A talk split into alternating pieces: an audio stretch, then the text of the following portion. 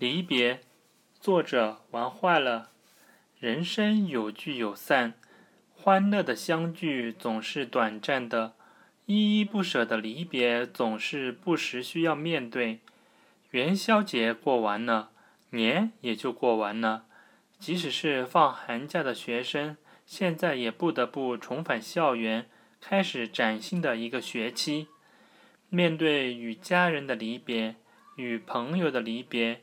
与安逸环境的离别，大多数的人是不舍的，因为离开之后，他们可能又要孤军奋斗，努力打拼。但有的人却想早点离开，因为他们已经被考试打多少分、有没有女朋友、每月赚多少薪水、为什么一直在玩手机这样的问题烦透了，能够早一点离开。对于他们来说，实际上是一种解脱。小别胜新婚，对于注定要长期在一起的人来说，有时如果能够短暂的分开一段时间，实际上是一种调剂，感情可能获得更为长足的发展。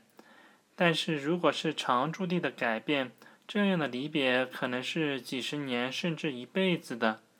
还好现在的科技够发达。只要有心，相互保持联系，并不是什么困难的事情。离别，希望少一点伤感，多一些希望。